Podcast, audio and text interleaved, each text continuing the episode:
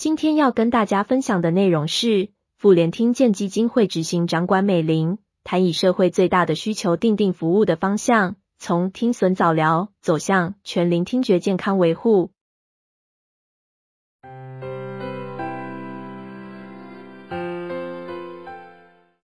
以社会最大的需求定定服务的方向，从听损早疗走向全龄听觉健康维护。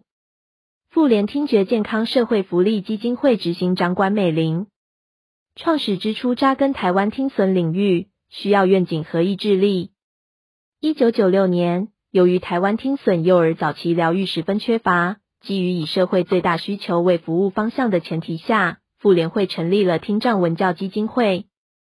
从培养人才、引进国外最新的观念与科技开始，积极致力于台湾听损早疗的扎根工作。妇联听觉健康社会福利基金会执行长管美玲娓娓道来这段创建的过程。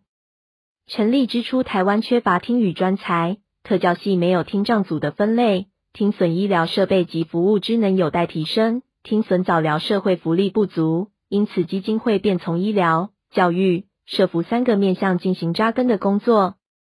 一、提供国外留学经费，培养台湾听损专业硕博士人才。共培养了三位听力师和一位听障特教博士。二、办理听损婴幼儿教保人员研习班，培育早疗人才。三、引进各类听损疗愈方法，语调听觉法、听觉口语法、听觉说话法等。四、捐助振兴医院成立听觉医学中心及颞骨实验室，引进人工电子耳微创手术，提升台湾听损医疗和耳朵显微手术的品质。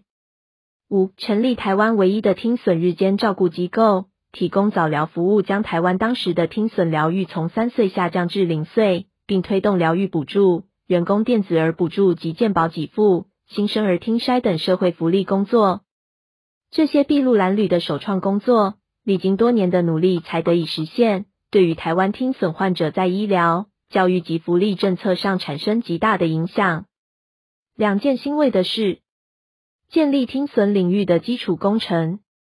回首走过二十六年的耕耘路，管执行常说，因为有当年的推动及多年的努力，早疗法规和福利政策逐渐完善，听语施法的制定，新生儿听力筛检的全面实施，人工电子耳纳入健保给付，早疗资源从不到十个单位增加到二十多个单位，以病人为本的团队医疗服务模式的建立。显微手术学习的本土化等基础工程都已完成，使更多的家庭受惠，这是让他非常开心及与有荣焉的事。创立强调听觉功能与大脑功能融合的智慧整合听语教学系统。其次，让管执行长觉得欣慰的是，二十多年前基金会依大脑科学理论所创立的智慧整合听语教学系统的理念。与近年来听损长期研究结果及专家学者提出听损教育要走出传统强调听与说的教学模式的呼吁是一致的。回顾这条教与学的改革之路，管执行长表示一路走来十分孤单，需要虽千万人无往矣的勇气。因为当年最常被问到的是这是什么教学法？教科书上有写吗？我们深知语言发展要和其他身心发展同步进行。才能发展出融合社会的能力，这是早期教育的最终目标。但这无法一时间说得清楚的问题，便让一般人难以深入的了解基金会考量童年学习无法重来，为听损孩子建构一生都需要的社会适应能力的用心。听觉赋能服务的是人，不是耳朵。改善听损问题的关键在大脑。管美玲执行长强调，听觉赋能的服务，服务的是人，不是耳朵。听觉问题要从大脑整体发展去思考，不同年龄的大脑资料库是不同的，所用的方法和策略自然不同。新生儿听力筛检实施后，来到中心接受服务的个案年龄层由二三岁逐渐降低到二三个月。如果用教二三岁孩子的方法教婴儿，肯定是行不通的。让基金会思考要如何充实团队的知识技能。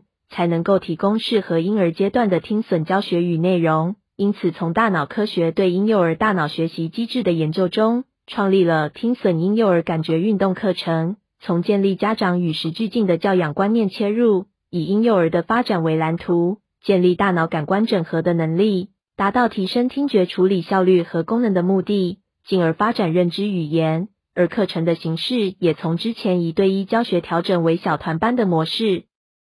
从高雄、台中到台北逐步开课，看到一岁多和几个月的宝宝能够在团体中互相学习，从书本上的知识变成实物上的验证。是孩子教导我们他们是怎么学习的，学习应由孩子主导。这些书上的金句是在亲自教学后才有深刻的体会。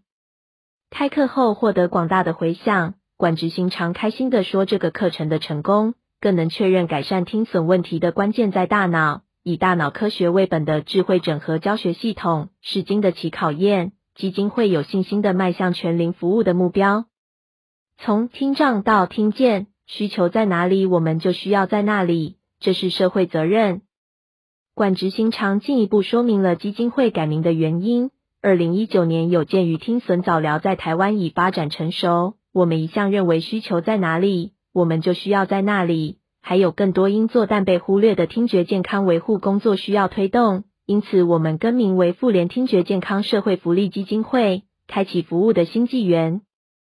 管美玲执行长已有很清楚的规划：一、推动听损疗愈社区化。二、宣导乐龄听觉维护和赋能新观念、服务模式的建立。三、深化听觉中枢处理异常的专业服务。四、扩大偏乡听觉专业服务资商。五、成立培训中心，培养跨专业、跨年龄的听损服务人才。不断创新面临的挑战，路是人走出来的。管执行常认为社会变迁非常快。现在不论是医疗或管理工作，都已进入机器和人一起工作的时代。成熟的服务管理系统已能做好有效的风险管控。然而，基金会推动的创新工作仍然要面临三项重要的挑战：一、观念宣导，大脑科学、新生物学、分子生物学的的兴起，把对人的了解推向一个新的境界。父母、第一线专业服务人员要善尽教养、疗愈之职。就要用新的科学知识来改变自己的观念。前教育部长曾志朗曾说过，观念改变的速度远不及科技进步的脚步。可想而知，观念宣导是创新工作的重中之重。如何普及新观念，考验着我们的智慧。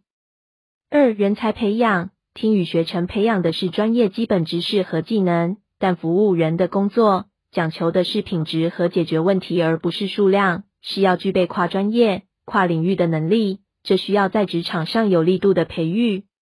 面对全龄服务的目标，如何精进专业的广度和深度，是人力培训的重点，也是基金会对台湾听损领域想尽的一点绵薄之力。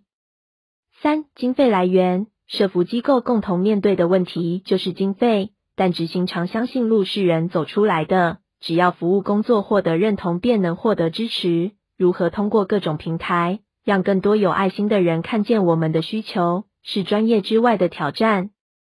基金会附设智德听语中心是个立案机构，定期受地方政府和中央的评鉴，成绩总是优良。执行常说，基金会仅用此成果回馈所有捐款人的爱心。